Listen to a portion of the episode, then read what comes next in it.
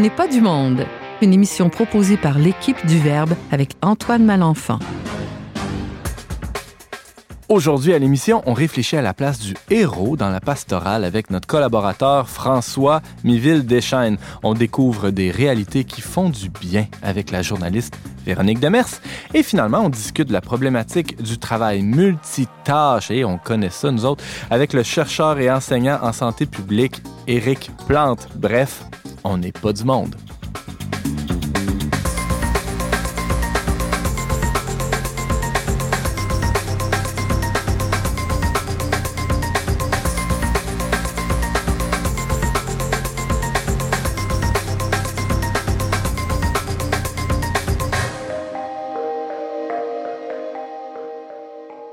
Salut à tous et bienvenue à votre magazine culturel catholique ou catholique culturel, c'est comme vous voulez, hein. les deux fonctionnent. James, salut! Salut, oui, c'est ça. C'est comme on dit, c'est commutatif ou c'est réciproque ou. Oui, oui, vice versa. Culturel parce que catholique ou catholique parce que culturel? Peut-être. On pourrait faire une émission là-dessus. Mon nom est Antoine Malenfant. J'ai le bonheur d'être votre animateur euh, pour, euh, pour cette émission dont n'est pas du monde, comme à l'habitude. Et euh, vous, vous, venez d'entendre James Langlois, mon adjoint à la rédaction au magazine Le Verbe et aussi eh ben, adjoint dans cette fabuleuse aventure dont n'est pas du monde. Oui, oui, fabuleuse aventure, faut le dire, parce que si ça reposait sur moi, euh, ça irait pas très loin, cette aventure. Ah, mais la grâce supplée euh, aux lacunes de la nature. Hein? Exact. Voilà. Et euh, il y a toutes sortes de beaux monde autour de la table qui se bidonnent en silence. Hein? François, hein? salut François. Bonjour Antoine. Ça va bien? Oui, oui, j'espère que la grâce supplée aussi en ce qui me concerne. Ah, ouais. sans, sans, doute. Demandons-la. En tout cas, on verra ce qui se passera. Parfait. tu nous parles de quoi aujourd'hui, François? Euh, je vous parle du culte du héros et ça m'est venu avec euh, en regardant la Coupe du Monde. OK, la Coupe du monde de soccer qui a eu lieu euh, déjà il y a quelques semaines, plus tôt cet été. Euh, oui. François, il y a des grandes réflexions en regardant la Coupe du monde, mais, mais il dit qu'il n'est pas mystique. Ah ouais, c'est ça. Ben... C'est un mystique qui s'ignore. Vous, vous, jugerez tantôt. C'est philosophique aussi, enfin bref. Compte sur moi, je vais juger.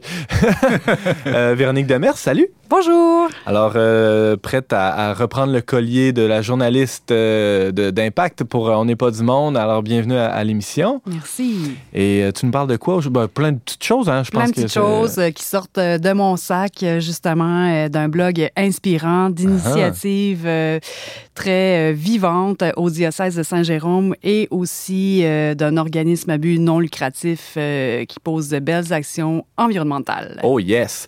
Et on a aussi Éric Plante avec nous, euh, chercheur en santé publique. Salut Éric. Salut Antoine. En santé publique, mais spécialisé sur la question du travail. Aujourd'hui, oui. tu nous parles du travail multitâche. En fait, on va démystifier un peu ce que c'est, ce que la science en dit, puis dans la pratique, des petits trucs et des pièges à éviter quand on essaie de faire plusieurs choses quasiment en même temps. Et je pense que je vais prendre des notes.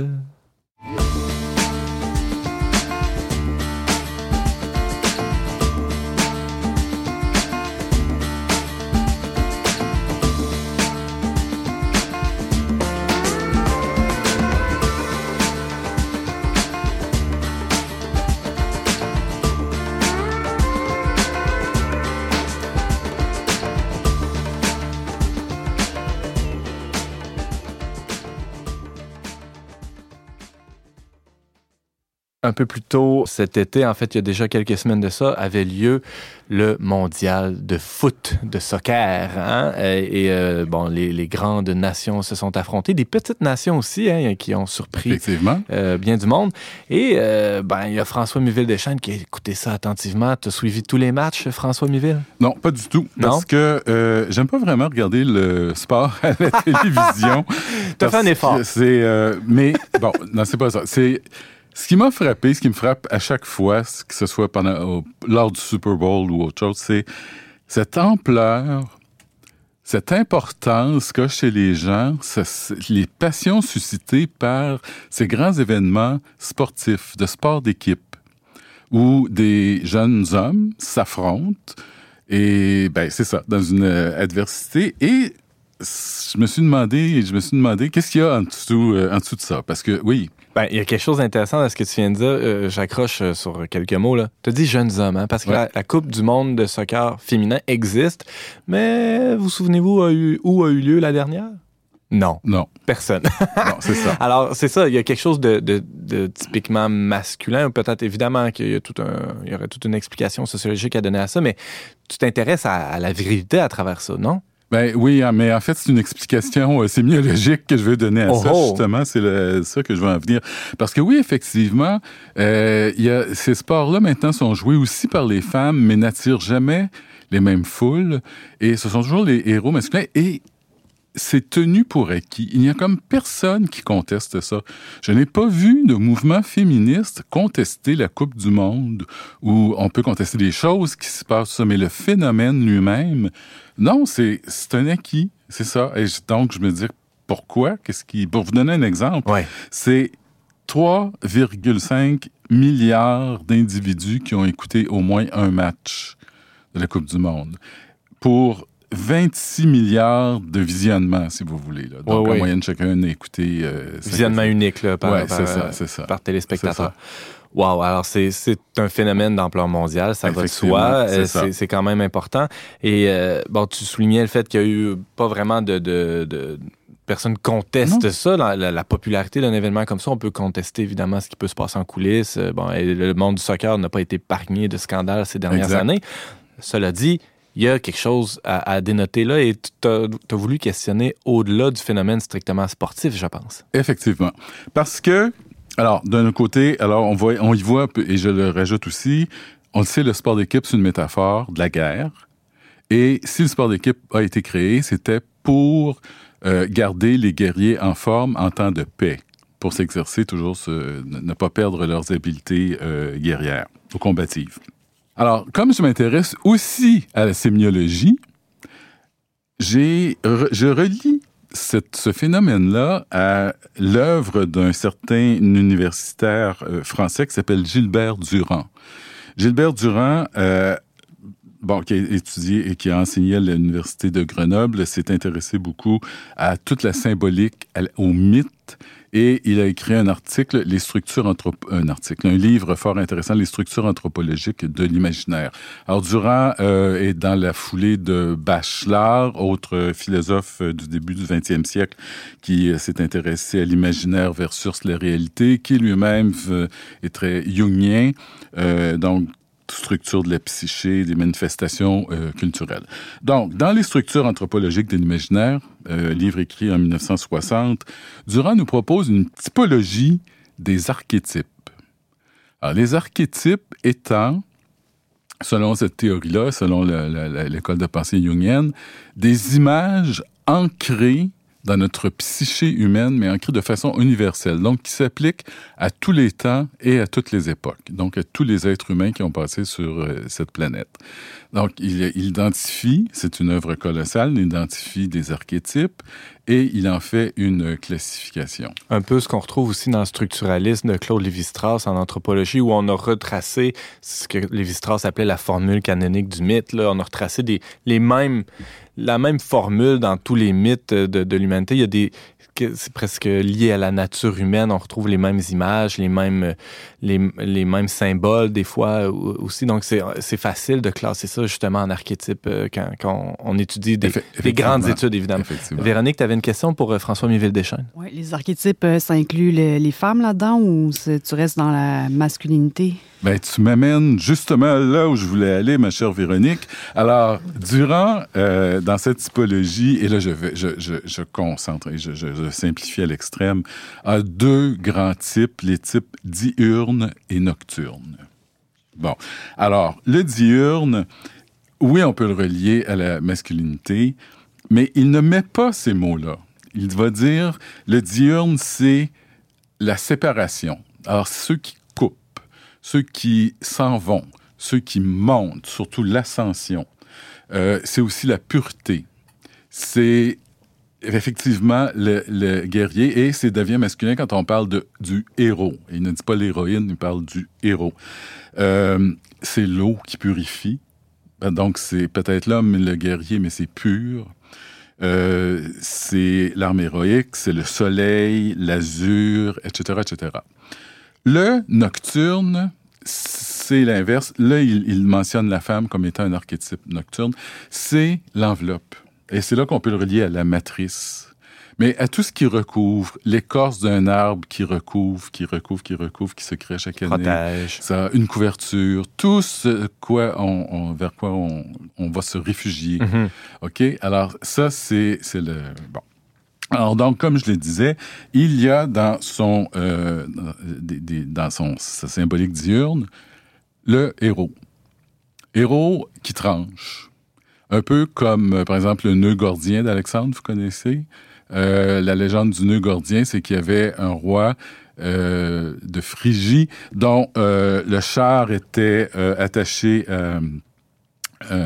par un nœud tellement compliqué qu'il était pas possible de défaire. Et on disait que celui qui allait défaire ce nœud-là allait allait devenir conquérir l'Asie parce qu'il était le roi d'un- pays du Proche-Orient. Et Alexandre le Grand s'est essayé et, ne pouvant plus, d'un geste très masculin, il a pris son épée, schlac, il a tranché le lien. tranché le nœud en disant, voilà. C'est un peu comme le, ra- le- le- le rasoir de Cam aussi en philosophie. Le plus simple, c'est ça, On la coupe. solution. On coupe, voilà. Il y a quelque chose aussi que je voulais mettre de l'avant, c'était que c'est le côté pur et euh, presque nu.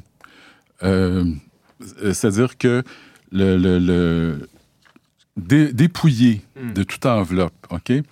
Euh, c'est ce que les, les, les Grecs ont fait, par exemple, avec la nudité héroïque. Alors, tous leurs héros, et ça va avec leur statuaire, c'est un trait Ils culturel. sont pas en soute de hommes. skidoo, là, Non, leurs héros. Non, non, pas ça. du tout.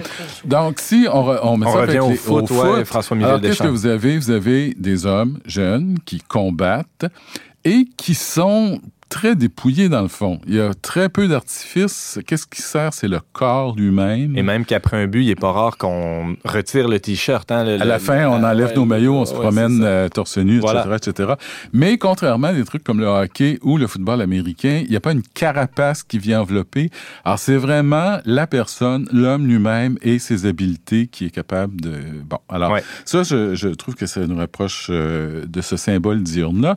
Et là, je me disais, mais Jésus, Jésus aussi est comme ça. Alors, Jésus, c'est c'est celui qui coupe l'ancienne et la, nou- la nouvelle alliance, l'ancien et le Nouveau Testament. C'est celui qui nous dit séparez-vous de la loi judaïque pour avoir la nouvelle loi. C'est celui qui, euh, au sens, euh, bon, la- il a vécu la transfiguration. Le baptême est très important, donc l'immersion dans l'eau, et on peut supposer qu'il il s'est fait baptiser nu, justement. Il est mort sur la croix. Il n'est pas mort lapidé, c'est-à-dire enseveli sous une couche de, de- de cailloux. Il est mort Exposé, sur une croix, surélevé. exposé, surélevé, nu, fort vraisemblablement. Il est ressuscité. Ses vêtements étaient dans le tombeau, mais il est sorti glorieux. Alors c'est et, et il est monté aux cieux. Alors c'est tout vers le haut. La symbolique du soleil, du matin la de coupure, aussi. ouais. le soleil, tous ces symboles diurnes-là. Donc, et là, je me dis, mais Jésus, c'est l'archétype du héros. Et là, moi, ce que je lance, alors ça, c'est ma réflexion, et ce que je lance, je me dis, pourquoi en pastoral, on n'essaierait pas de jouer sur ça? Donc, de, de, de, de, de revenir un petit peu au caractère, euh, je veux pas dire guerrier ou combattant de Jésus, qui combat le mal et qui... euh, euh, toujours vers, un- vers un meilleur, vers, un- vers une montée, vers quelque chose qui est monté aux cieux. Et je trouve que c'est un peu négligé comme symbole et qu'on pourrait euh, faire quelque chose. Moi, quand j'ai... Je suis assez vieux pour avoir fait ma confirmation à 6 ans et on nous disait, maintenant, vous êtes des soldats de Dieu avec votre épée de lumière. Si vous savez, j'ai encore cette image-là en tête et elle me marque encore et je, me, je pense qu'il y aurait encore... J'ai pas beaucoup souvenir de- qu'on m'ait dit ça à aucun moment de ma formation Bon, catéchistique. ben, vo- là, voilà, voilà, voilà. Mais c'est quelque chose qu'on pourrait insister, une Ouais. image sur laquelle euh, on pourrait insister dans les homélies, dans les enseignements, euh, prévoir des activités. Moi, je pense au père Martin Lagacé de la communauté de l'Emmanuel qui part à une excursion en canot avec, je crois, seulement des hommes, euh, descendre la rivière Saint-Maurice, puis euh, Le fleuve le ensuite. fleuve Saint-Laurent jusqu'à Ouais, On a Québec. fait ça en août dernier. Là. Ben oui, oui, voilà, c'est ça. Et, et, et ça, c'est comme euh, quelque chose de- d'héroïque. Il y a Ouais, une forme de pastoral là où je pense qu'on pourrait aller chercher les gens d'une autre façon et d'autres personnes aussi. Peut-être que le problème, c'est qu'on voit ça comme étant euh, concurrent à la vision d'un Jésus doux, miséricordieux, le bon pasteur, alors que c'est tout à fait complémentaire et le Christ a embrassé tout ça euh, dans sa vie, dans, dans, son ministère aussi, évidemment, et euh, dans la passion de manière encore plus manifeste. François Miville-Deschaines. Éric Plante, tu avais une question? très courte et très simple. Question profane. Je me demandais qu'est-ce que c'était la sémiologie? La sémiologie, c'est le sens des choses. Ah, merci. James ben, Langlois. Moi aussi, dans, je voulais y revenir, mais tu as dit que tu aimais beaucoup la sémiologie. C'est l'étude des signes aussi. Ça, ça, c'est oui, ça, c'est ça, l'étude. C'est euh. ça, effectivement, effectivement, ah. Alors, euh, on, propose, si je comprends bien, euh, François Miville-Deschaines, une, peut-être une pastorale plus, plus diurne, si on reprend la, typologie de, proposée par Gilbert Durand. Effectivement, ça serait d'accepter que la figure du Christ est diurne et que ce n'est pas qu'un seul, simplement un côté euh, de celui qui se préoccupe des autres, un peu bisounours, mais qui a aussi un côté combatif. Ouais. Et, et Jésus a combattu les tentations, on, désert, etc. etc. Combattu, combattu le mal, en général. Et ça, je pense qu'on l'oublie, et ce serait mhm. une autre perspective à donner euh, à la pastorale. C'est de ramener finalement un peu de, de virilité là, dans, dans, ben, c'est pour ça que j'étais content de, que j'aime la, la, la, la, typologie de Durand. Il parle pas de virilité versus féminité, il parle de diurne versus nocturne. Alors là, je, j'évite le, le, débat. Je comprends. Les masculins versus ça féminins. Ça pas qu'il y a des traits diurnes. Euh, ouais, parce que comme je le mentionnais tantôt, euh, le joueur de football très masculin, euh, a des côtés diurnes, mais par toute sa carapace, il est très nocturne aussi, donc on pourrait dire matriciel, donc on pourrait dire de, de féminin. Mais oui, de, de, le voir d'une autre façon, la figure du Christ. François Miville-Deschênes, tu nous proposais une réflexion euh, fort intéressante sur euh, la figure du, du héros dans, proposée dans la pastorale et le Christ, évidemment, comme, comme figure centrale. rappelons que tu es consultant en communication et qu'on peut t'entendre maintenant à notre émission de manière assez régulière pour notre plus grand plaisir. Merci François Miville-Deschênes. Merci beaucoup. Tant qu'il y aura toujours quelque chose pour me rappeler que je suis fou.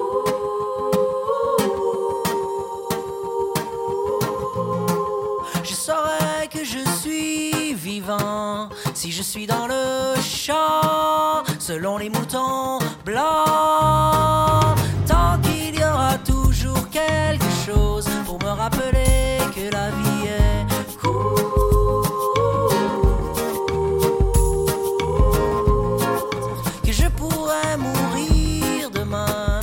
Je n'ai pas le temps à perdre pour l'instant. Tant qu'il y aura toujours quelque chose pour me rappeler que je suis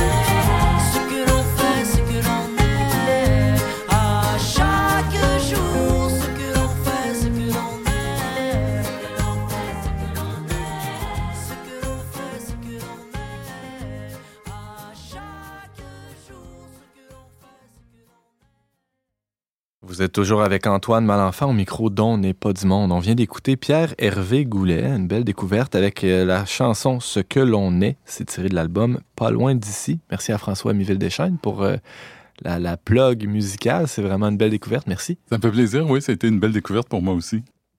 Véronique Demers a pris euh, l'heureuse habitude de, de, nous présenter toutes sortes de petites chroniques. Euh, des, euh, en fait, une chronique qui contient des petites chroniques. Hein, c'est comme un peu la, poupée russe de la chronique.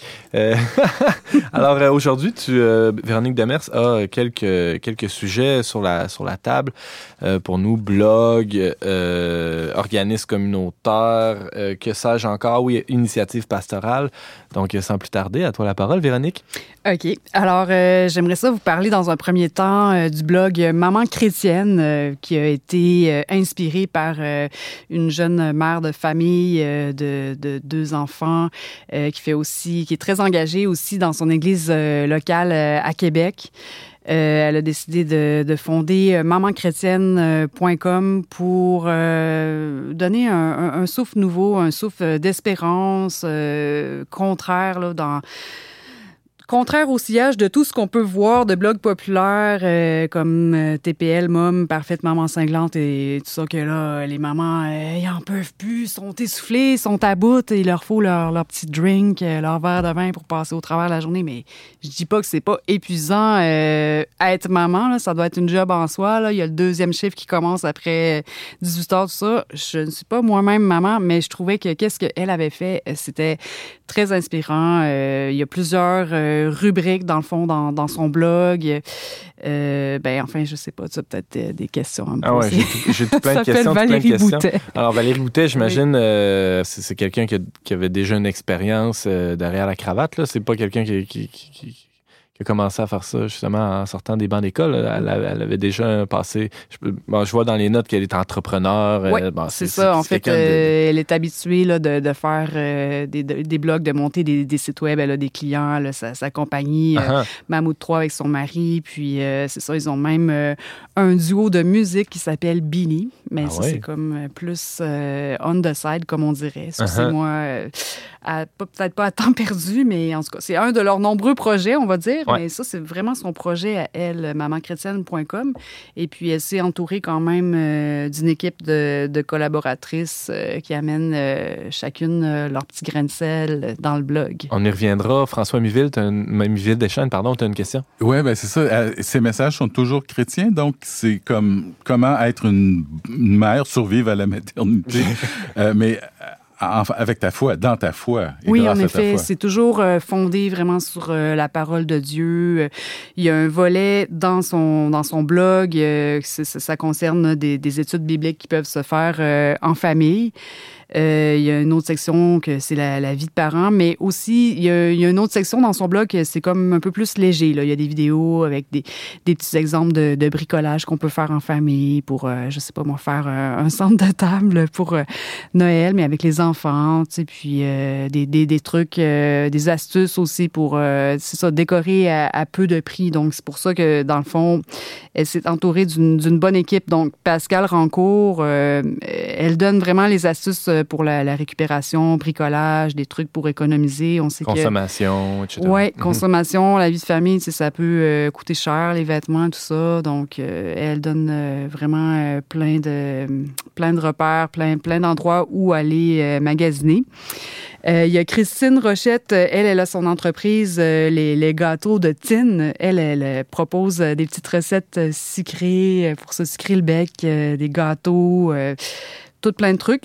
Je suis plutôt salé, mais je vais proposer quand même le, site à mon épouse, là, qui est plus. Euh...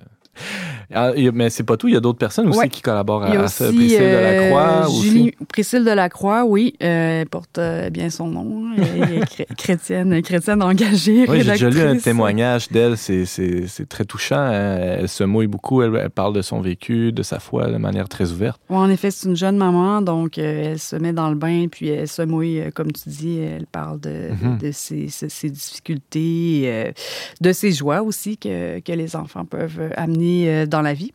Puis, euh, il y a Julie Marcotte qui est un peu plus euh, âgée, euh, qui a quelques enfants aussi, qui est rédactrice et qui est aussi une auteure publiée. entre autres de joyeuses catastrophes. Je ne sais pas si, en tout cas, parle de la vie, de la vie de famille et tout ça. Donc, vraiment, je trouve que c'est une équipe du tonnerre. puis, c'est ça. depuis cet automne, dans le fond, elle a ajouté aussi des vidéos de, de témoignages de mamans qui ont vécu des épreuves particulières comme euh, Linda, euh, Linda Rouleau, qui avait euh, un enfant, Marie-Lou, qui était handicapée très lourdement et puis que finalement vers la fin de sa vie, elle avait, elle avait des crises de plus en plus rapprochées euh, d'épilepsie. Ça lui faisait souffrir.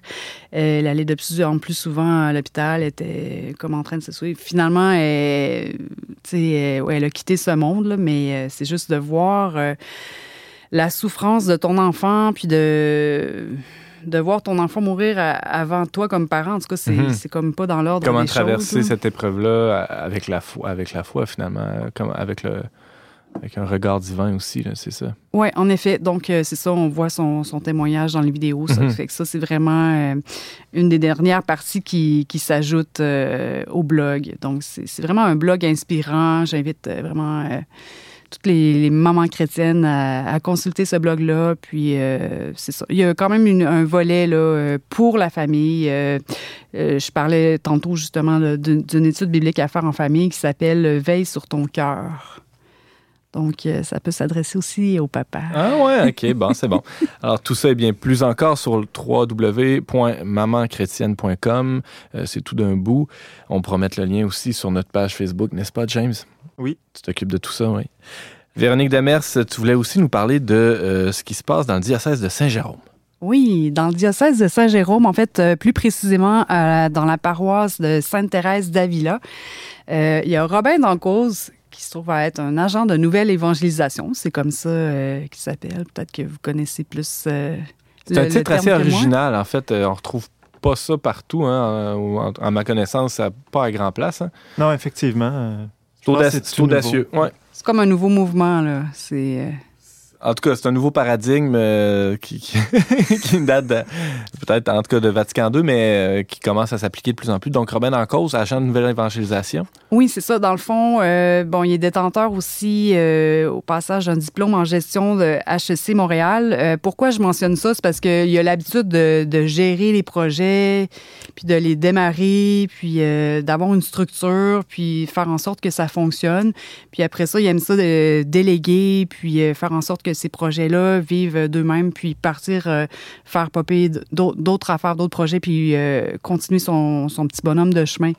Mais là, c'est quand même assez récent. Depuis 2016, euh, il a démarré différents clubs pour toucher en fait toutes les, générations possibles, pour permettre que, que tout le monde qui fréquente cette paroisse-là de ce, du diocèse de Saint-Jérôme puisse être nourri dans leur foi, puisse avoir de, l'enseignement et tout ça. Donc, dans le fond, euh, il, y a le, club jeunesse d'été, qui est un camp de jour pastoral pour euh, les ados. Ça, c'est là depuis 2016. Ensuite, euh, il y a un club de jeunesse pendant l'année qui consiste, après l'école, de l'aide aux devoirs et de l'accompagnement spirituel il y a aussi le, club famille. Euh, bon, c'est comme euh, des, réunions de la communion fraternelle, repas communautaire, pas nécessairement de l'enseignement pur là, comme tel, mais euh, il y a toujours place à l'exhortation puis l'encouragement l'un envers l'autre ah pendant, pendant, ces temps-là. Évidemment. Puis sinon, depuis le début de, l'année 2018, il y a le parcours Zaché qui a été mis en place pour intégrer l'enseignement social de l'Église. Euh, ça, ça se fait dans des petits groupes de huit personnes. Puis ça permet aux laïcs de, redécouvrir leur place dans le monde, leur foi, de redécouvrir le lieu privilégié de leur sanctification, leur mission, comme il dit, comme M. Dancos dit. James Langlois? Oui, toi, tu lui as parlé plus au téléphone ou tu es allé sur place? Euh? est-ce qu'il est t'a euh, fait savoir si, si toutes ces activités en place avaient attirer des gens à la paroisse. Euh, est-ce que tu sais ça? Oui, mais il m'a dit que c'est ça, là, sa paroisse, c'est quand même euh, vraiment vivant par rapport euh, aux autres paroisses. Puis il m'a même dit que la, la, dîme est en croissance, mais il m'a pas donné de chiffres. Moi, je pense que le temps va, va dire si ça, ça, porte du succès vraiment ah. durable, tous ces, ces projets-là, puisque ça date depuis 2016.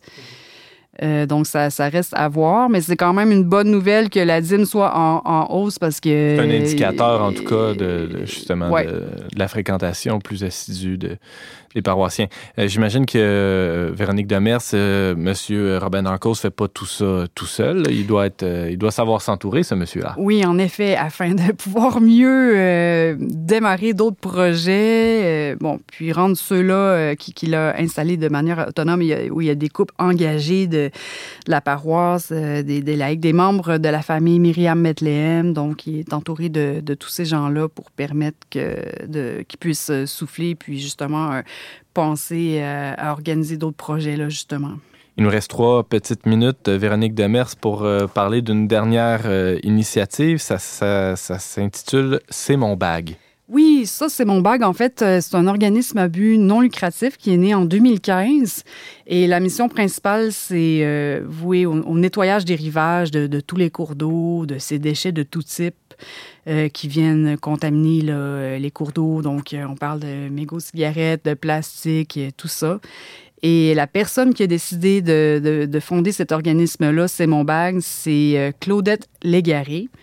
qui est une designer d'intérieur de métier, mais elle préfère qu'on la surnomme Clo. K-L-O. Puis, euh, ben, je vais tout de suite rentrer dans le vif du sujet puisqu'il ne nous reste pas beaucoup de temps. Euh, ben, euh, ce qui l'a fait cliquer pour passer à l'action, c'est qu'elle se retrouvait sur une plage dans le Maine. Puis là, elle voyait des enfants jouer qui ramassaient aussi les déchets comme elle. Puis là, elle trouvait que, bon, c'est bien, l'action de ramassage est en train de se faire mais elle se disait ah, euh, j'aimerais ça pouvoir léguer euh, un bel héritage pour les jeunes, même si j'ai pas d'enfants et tout ça, qu'est-ce que je vais faire?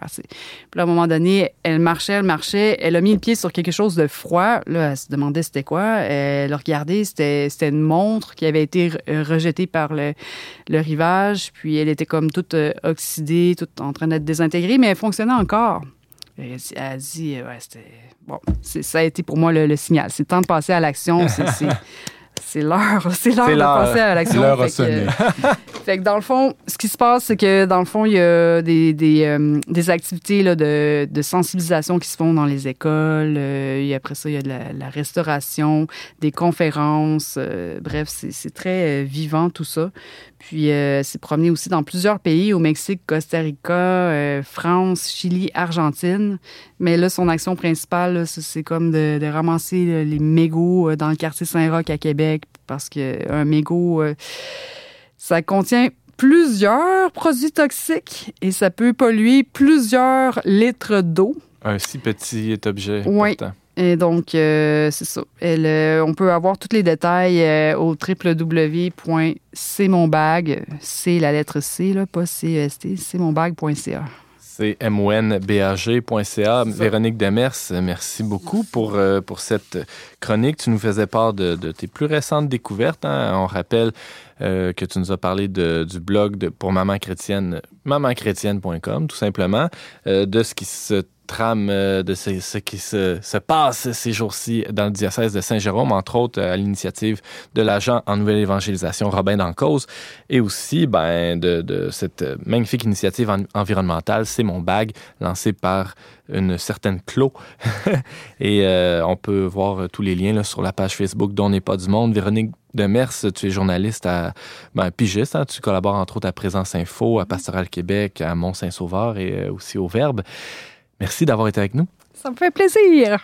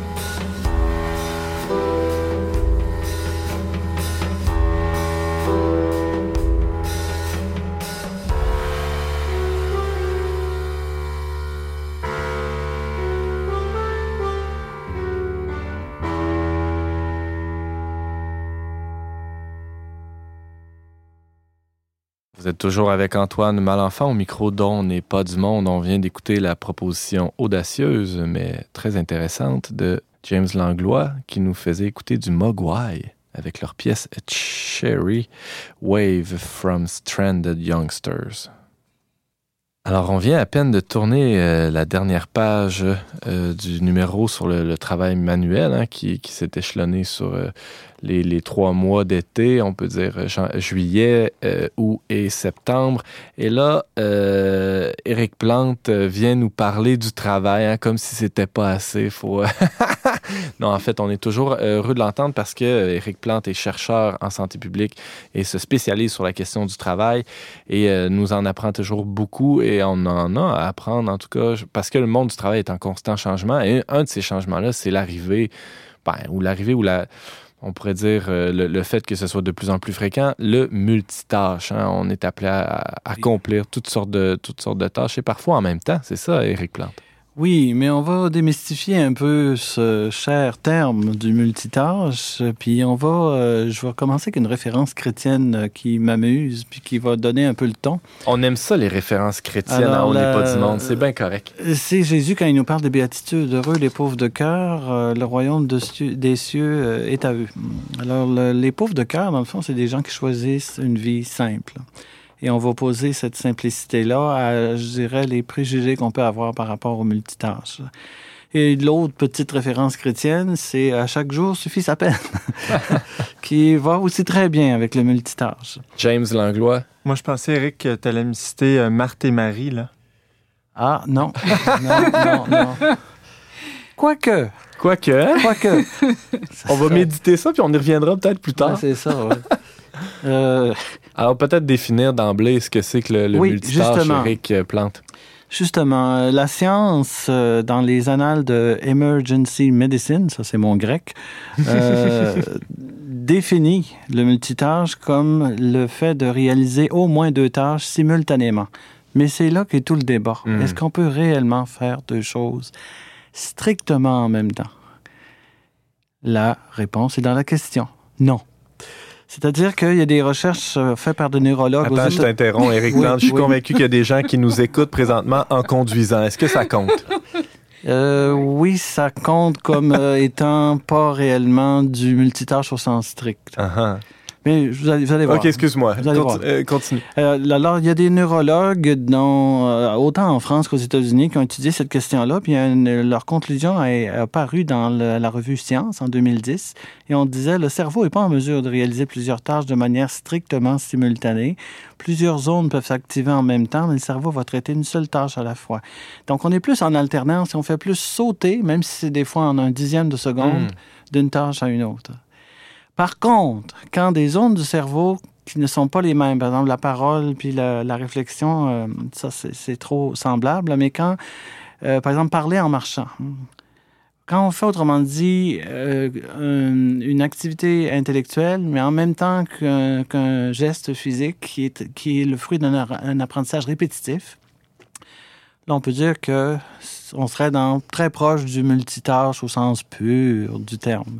Mais en dehors de ça, la minute qu'on est dans des tâches qui sont euh, qui ne sont plus des tâches simples, des tâches complexes, là on est vraiment dans l'alternance. Essayez de retenir le mot magique ou euh, clé alternance. C'est plutôt on peut, ça. On peut voir un interrupteur là. Euh, oui, un commutateur, comme dirait ah. notre collègue James, parce que c'est un mot qu'il aime beaucoup. euh, commuter. Alors c'est ça, c'est vraiment le cerveau qui commute, mais en un dixième de seconde. Parfois très rapidement. Ça nous donne l'impression que c'est fait en même temps mais au, plan des millisecondes, c'est pas vrai. Et, est-ce a quelqu'un qui, fait du multitâche, là, pour le dire en, français, euh, c'est l'autre expression, expression qui me vient en tête, mais est-ce que c'est quelqu'un qui est plus efficace ou moins efficace? Ou, euh? Justement, la recherche aussi nous a donné des, des éclairages là-dessus, c'est que des gens de l'université Vanderbilt à Nashville aux États-Unis en 2007, avec euh, ben, plusieurs chercheurs, ont fait une recherche sur le niveau, d'efficacité perdu lorsqu'une personne essaie de faire deux choses complexes en même temps. Pas des choses simples, complexes. On s'est rendu compte que c'était pratiquement impossible. En dehors des activités simples, comme je disais tantôt, marcher en parlant, certaines, euh, faire deux choses complexes et très diversifiées en même temps, ça réduit beaucoup notre niveau de concentration et ça affecte notre efficacité.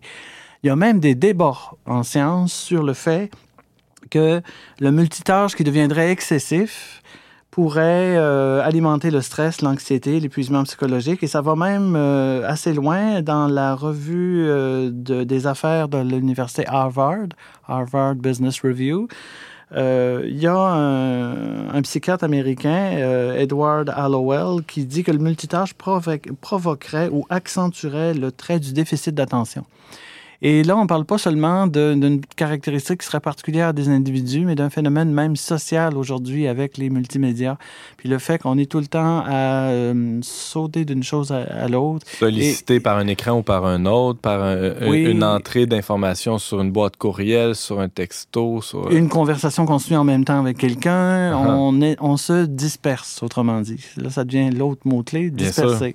Euh, oui, Véronique? Ben, les TDA, tout ça, là, euh, ça, ça, ça, pop de partout. Euh. Justement, c'est le trouble du déficit de l'attention dont tu parles, Véronique. Et là, je te fais une petite nuance importante.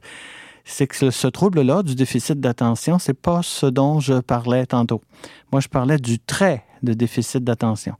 La différence entre les deux, ben, le trouble, lui, de déficit de l'attention, c'est un trouble du cerveau qui, est d'origine génétique. Et c'est le cerveau qui a de la difficulté à se concentrer et c'est quelque chose que la personne a euh, de façon génétique.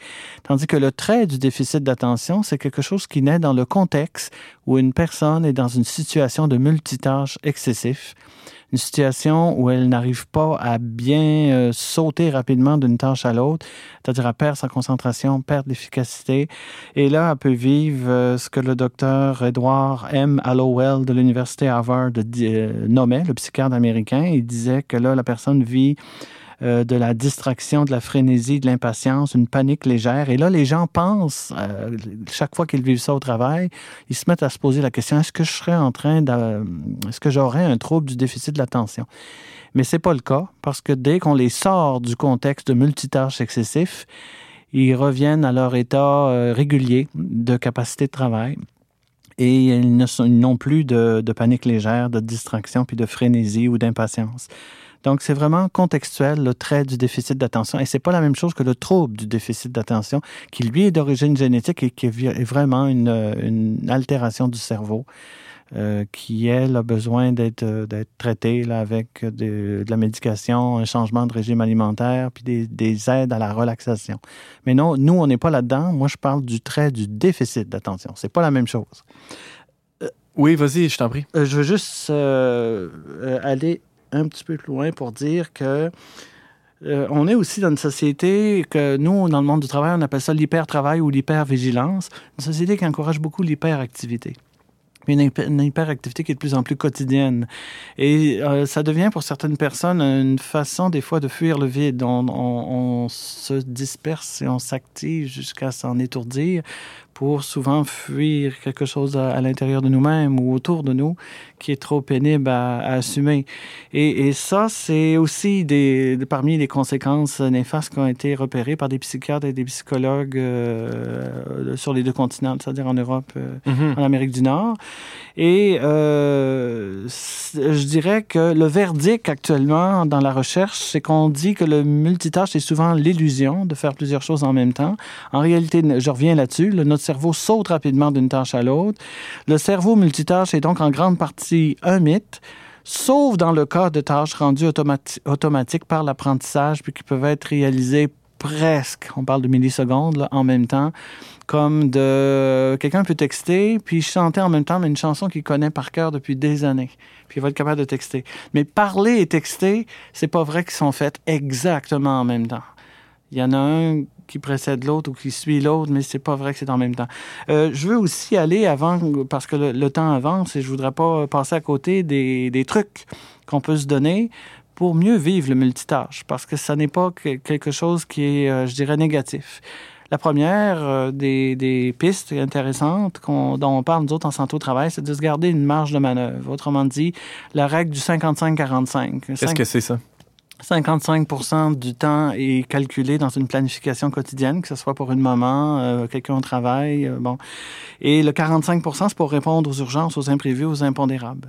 Donc, la règle du 55-45. Et donc, être, puis être aussi un peu en avance pour parer au désistement, aux absences, au manque de matériel, de budget, dans le cas du travail, euh, budget, euh, dans, le cas de la famille aussi. Oui, oui. Euh, ça, c'est la première règle. La deuxième règle, c'est d'en prendre un peu moins que prévu. Si vous avez le temps de faire cinq activités dans une journée, faites-en donc trois pour avoir, être capable de répondre au téléphone, d'accueillir un ami qui vient cogner à la porte, avoir du jeu. Euh, la troisième, respecter le temps maximum de chaque, de chaque chose. Quand on a dit je vais t'accorder 20 minutes, on accorde 20 minutes, mais passer le 20 minutes, on coupe. La, trois, la quatrième, s'en tenir aux documents essentiels, ça c'est très travail, là. Puis envoyer le superflu à la récupération. Vous savez, les trucs, les trucs là, de, de euh, porte, ou classeurs, où on essaie d'en éliminer le plus possible. Sinon, on se retrouve comme Gaston Lagaffe, on fait des arches avec notre courrier. euh, finalement, euh, on essaie aussi de savoir dire non autrement dit, de tenir compte de nos propres limites. Et nous, on taquine les gens en santé-sécurité. Quelqu'un qui ne sait pas dire non, on dit, nous, qu'il souffre de wit aigu. pas capable de dire autre chose que oui. Alors, wit aigu. Et ça, c'est... Euh, il y a des conséquences, euh, ah, des fois, très graves, là, au bout de ça. Oui, oui. De ne mhm. pas, de pas, de pas, être capable de, de dire non. Un épuisement peut arriver assez rapidement. Oui. La sixième, c'est de se faire aider par des personnes fiables et habiles dans certains domaines où nous, on n'a pas de compétences. Moi, c'est bonne valeur, mais en électricité et en plomberie, j'aime mieux faire venir quelqu'un qui a ses cartes de compétences pour pas, plutôt que de me faire dire un jour Ah, monsieur, ça, c'est pas assurant parce que j'avais fait faire ça par votre beau-frère. Puis. Mais tu as d'autres qualités, Eric Plante. oui, merci. Merci, Antoine. Euh, finalement, euh, la dernière recommandation, c'est de se garder plusieurs petites pauses quotidiennes et, évidemment un répit hebdomadaire qui est celui de la fin de semaine. C'est-à-dire, autrement dit, le multitâche devient réalisable. On peut l'accomplir dans la menu, dans la je dirais la mesure, merci, où on se donne une marge de manœuvre, une marge de manœuvre dans le temps, une marge de manœuvre au niveau de la délégation des tâches, puis une marge de manœuvre au niveau de, je dirais, de nos objectifs, donner des objectifs peut-être plus réalistes. Mm-hmm. Euh, François Miville-Deschênes avait une question pour. Euh, oui, c'est à propos de la règle du 55-45. Moi, j'ai travaillé dans une grande bureaucratie. Et, euh, la, plus grande, la plus grande au pays, peut-être? Ça veut dire. Et je veux dire, je travaillais en communication, relations publiques. Alors, c'est sûr qu'il y a toujours des urgences. Puis l'Ouest, c'était plutôt 120-0. C'est-à-dire que ton assiette était toujours débordante, puis quand il arrivait des urgences, mais c'est des façons de faire, euh, hors, les, les, luttes syndicales et tout ça, là, mais euh, a des façons de faire pour ça, pour contrer ça. Ben, c'est de. Euh, nous autres, on, fonctionne beaucoup avec des gens qui veulent qu'on leur parle, surtout les employeurs, en termes de coûts. Qu'est-ce que ça coûte mm. de, de, de, ne pas euh, de se donner une marge de manœuvre? Ben là, nous autres, on leur montre le nombre d'erreurs commis au travail, le nombre de l'absentéisme causé par la surcharge puis l'épuisement. On leur montre, autrement dit, tous les effets négatifs de ne pas se donner une marge de manœuvre. Ils arrivent aux bonnes conclusions par eux-mêmes grâce à ce regard extérieur-là que vous, vous apportez dans l'organisation. Oui, puis on leur montre aussi les entreprises où ça fonctionne. Véronique Demers. Donc, ça veut dire qu'on prône de moins en moins ça, le multitâche, sachant qu'on perd en Non, non, ça veut dire que c'est le multitâche excessif qu'on n'encourage pas, mais le multitâche, quand il est fait avec les règles que je viens d'énoncer, c'est-à-dire la marge de manœuvre, le temps, la délégation, tout ça, ça fonctionne. Et c'est dans la mesure aussi, aussi où on cible euh, des tâches simples pour le multitâche. Si on embarque dans des tâches complexes pour faire ça, euh, c'est dangereux. Puis d'ailleurs, je vous donne l'exemple d'un urgentologue. Euh, je me base sur une étude publiée en 2015 par des chercheurs de l'Université du Michigan qui examinaient leur quotidien de travail et qui prouve que euh, dépasser un certain nombre de, tâches complexes faites presque en même temps, ils doivent, sur un quart de travail, s'arrêter. Ça devient urgent de s'arrêter parce que plus on sollicite leur cerveau, plus ils risquent de faire des erreurs, des fautes professionnelles. Donc, ils sont souvent encadrés par des protocoles euh, très strictes pour les procédures euh, de soins en urgence qu'ils ont à mettre en place. Et passer un certain nombre d'heures dans leur corps de travail, il est généralement recommandé pour eux d'arrêter. C'est, ça devient la chose la plus importante à faire. C'est pas tous les services d'urgence qui le font, mais règle générale, euh, c'est encadré par des protocoles pour éviter des erreurs graves qui euh, seraient euh, très dangereuses pour les patients. Mais, c'est un bon exemple, c'est un bon cas pour nous montrer qu'on devrait peut-être appliquer cette pensée-là à tous les autres domaines, C'est-à-dire, à tous les autres domaines. Arrivé à un certain point, il faut, faut, se retirer, prendre un peu de repos. Puis oui, nous, on dit, souvent, on dit souvent en santé-sécurité, des fois, la chose la plus urgente, c'est tout simplement de s'arrêter. Mm-hmm.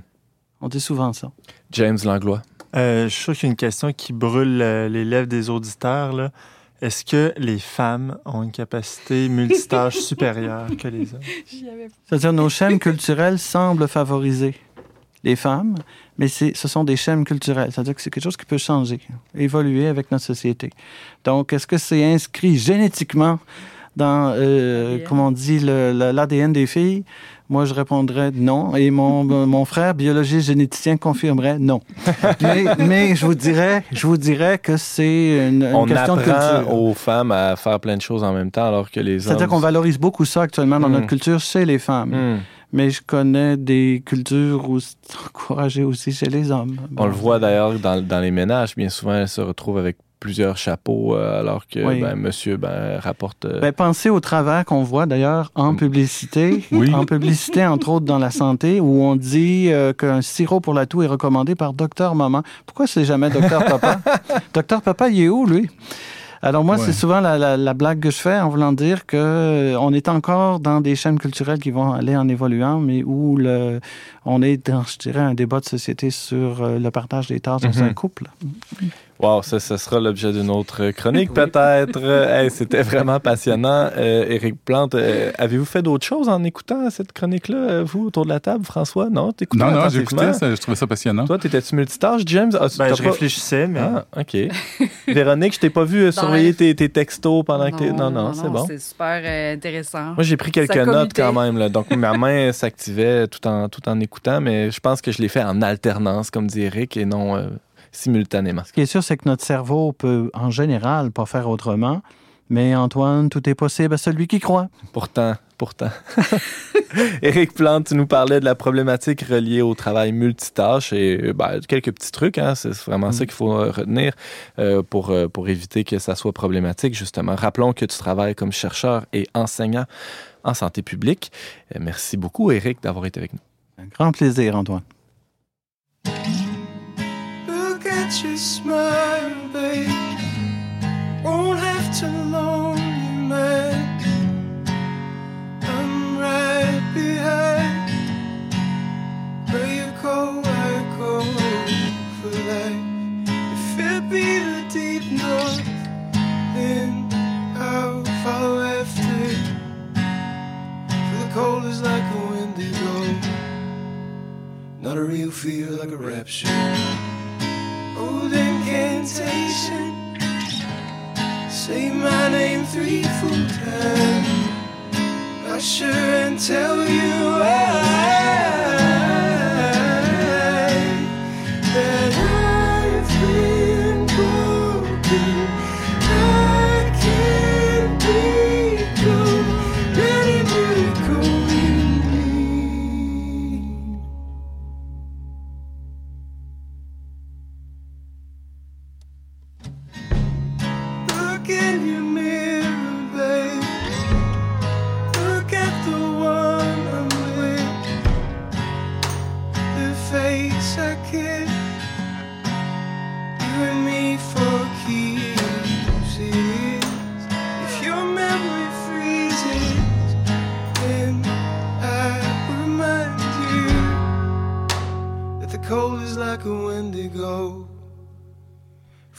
Fiction like a blood moon.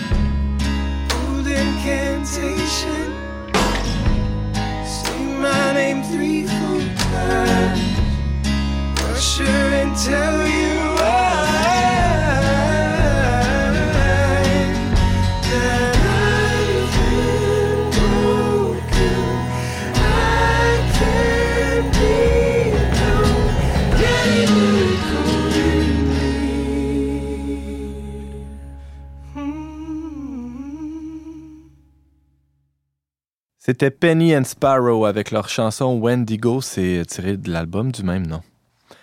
On parlait cette semaine de la figure du héros dans la pastorale avec le consultant en communication François Miville Deschaines.